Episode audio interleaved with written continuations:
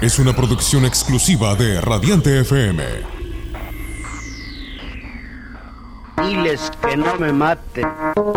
Diles que no me mate. Pescador de letras. Pescador de letras.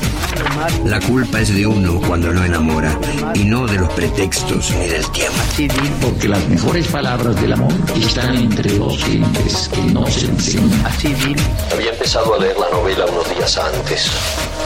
Pescador de letras. Déjate atrapar por las redes de la literatura. Diles que son inocentes. Así diles.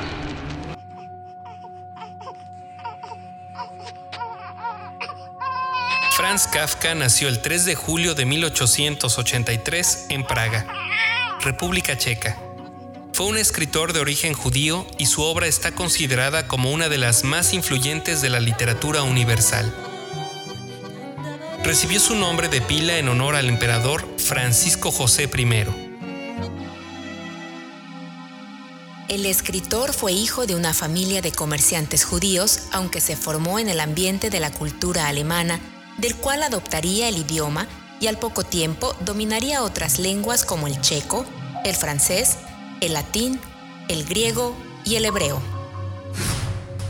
Fue el mayor y el único hombre de seis hermanas.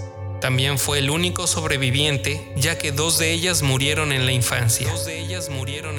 Y el resto, fallecieron en los campos de concentración alemanes. Fallecieron en los campos de concentración alemanes.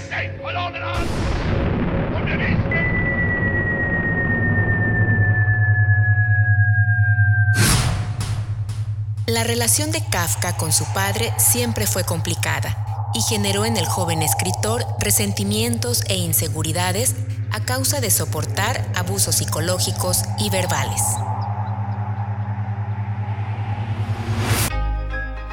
A los 36 años escribió una carta de 100 páginas explicando a su padre los sentimientos negativos que tenía en su contra y la forma en que éste había dañado su vida. Este escrito se conoce en la actualidad como Carta al Padre. En ella, el escritor se describe como un ser dominado y aplastado por un padre tiránico, una clara relación de inferioridad que sería representada en la novela La Metamorfosis. La Metamorfosis. Describe también un gran sentimiento de culpabilidad, pues sabe que nunca conseguirá ser lo que su padre quiere que sea. Lo que su padre quiere que sea. Carta al padre de Franz Kafka.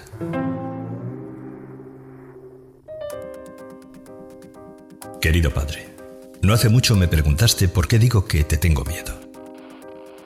Como de costumbre no supe qué contestarte. En parte precisamente por el miedo que te tengo, en parte porque la explicación de dicho miedo interviene en demasiados pormenores para poder exponerlos con mediana consistencia. Y si con esta carta intento contestar a tu pregunta por escrito, lo haré sin duda de un modo muy incompleto porque, aun escribiendo, el miedo y sus consecuencias me atenazan al pensar en ti. Y porque las dimensiones de la materia exceden con mucho los límites de mi memoria y de mi entendimiento. A ti la cosa siempre se te ha antojado muy sencilla, al menos por la forma en que has hablado de ella delante de mí y sin discriminación delante de otras muchas personas. Estas letras fueron escritas por un debilitado Kafka en noviembre de 1919 en Schelsen, una pequeña localidad ubicada al norte de Praga, durante una de las frecuentes huidas que el escritor solitario se imponía a sí mismo para estar aún más solo. Exilios como este le fueron también impuestos por los médicos, quienes luchaban por curarlo de una tuberculosis pulmonar diagnosticada dos años antes cuando pensaba emigrar a Palestina. Hermann Kafka, padre de Franz Kafka, gozaba de una posición acomodada. Había obtenido un matrimonio ventajoso ya que su madre provenía de una familia acomodada, por lo que pudo costear una buena educación para el joven Kafka en uno de los mejores colegios alemanes de Praga. Luego de terminar el bachillerato, comenzó a estudiar química, carrera en la que solo soportó estar durante dos semanas. Tras el primer fracaso académico, decidió ingresar a Historia del Arte y Filología Alemana, hasta que presionado por su padre, estudió Derecho, carrera en la que logró un doctorado en 1906, aunque nunca sintió gusto o interés por dicha profesión. En su etapa universitaria, Kafka se permitió cultivar aficiones filosóficas y literarias. En estos años leyó diferentes autores, y fue ahí donde conoció al escritor y crítico literario Max Brod, cuya amistad perduró toda la vida. Brod tenía una personalidad diametralmente opuesta a la de Kafka, quien resultaba más bien temeroso e introvertido. Por lo que en este amigo mitigó su soledad y su marcada tendencia al aislamiento. La obra de Kafka se convirtió en el inicio de un proceso de renovación que transformaría la novela europea en las primeras décadas del siglo XX. Y sus narraciones se desarrollaban mediante parábolas con una serie de simbolismos en las que los protagonistas son más bien antihéroes, extraviados y confundidos en un mundo incomprensible. Acorde con la crítica literaria, las novelas kafkianas reflejan una realidad reconocible y cotidiana, pero sometida a inquietantes mutaciones que sumergen al lector en una opresiva y asfixiante pesadilla, plasmando las angustias e incertidumbres que embargan al hombre contemporáneo. Se dice que era poco práctico para atender cuestiones comunes y reservado. Le resultaba enormemente difícil organizar su vida y especialmente le costaba relacionarse con las mujeres. La Metamorfosis, es probablemente la novela corta más conocida del escritor Franz Kafka. En ella se encuentra un marcado elemento autobiográfico que se respira en cada línea. Al interpretar el texto, los críticos indican que en esta novela se encuentran expuestos todos los temores y miedos interiores de Franz Kafka, encarnados en el protagonista Gregorio, Samsa. La obra versa sobre un hombre que despierta una mañana convertido en lo que parece ser un escarabajo. La metamorfosis. Franz Kafka. Fragmento. Cuando Gregorio Samsa se despertó una mañana después de un sueño intranquilo, se encontró sobre su cama convertido en un monstruoso insecto.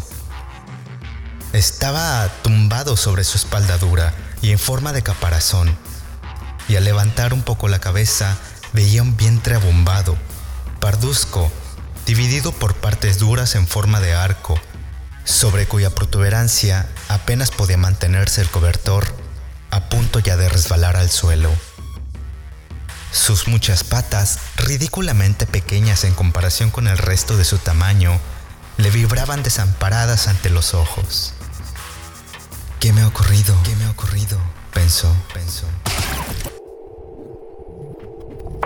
El escritor pidió a su amigo de toda la vida, Max Brod, que quemara todos los manuscritos que no hubieran sido publicados al momento en que falleciera.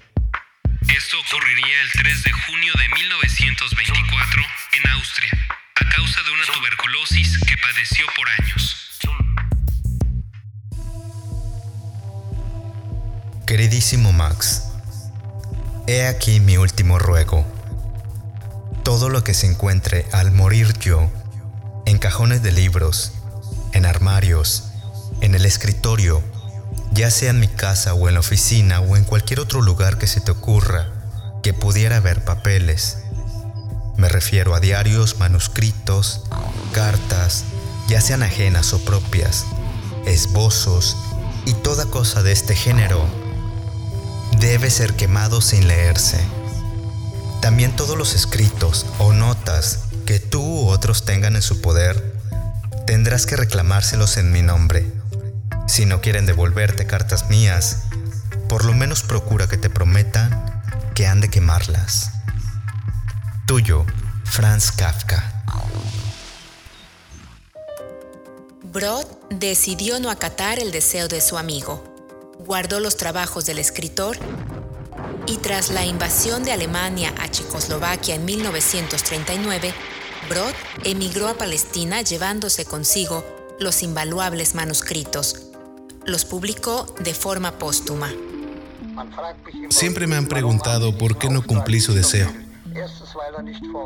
En primer lugar, no fue una petición formal.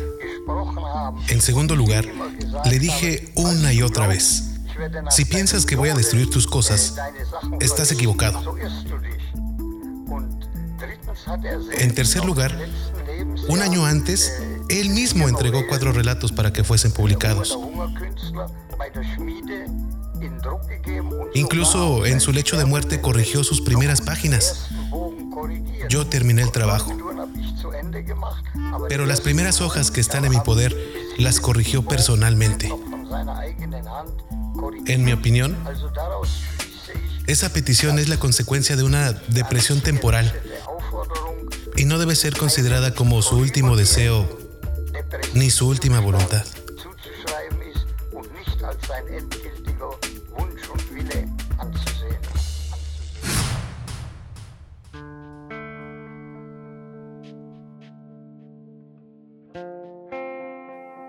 En 1960, después de la Segunda Guerra Mundial, las obras de Kafka estaban prohibidas en Checoslovaquia.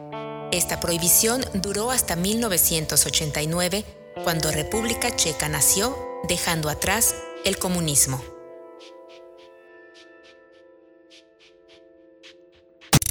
Diles que no me maten. Diles que no me maten. Pescador de letras. Pescador de letras. La culpa es de uno cuando no enamora y no de los pretextos ni del tiempo. Porque las mejores palabras del amor están entre dos gentes que no se enseñan. Había empezado a leer la novela unos días antes. Pescador de letras. Déjate atrapar por las redes de la literatura. Diles que son inocentes.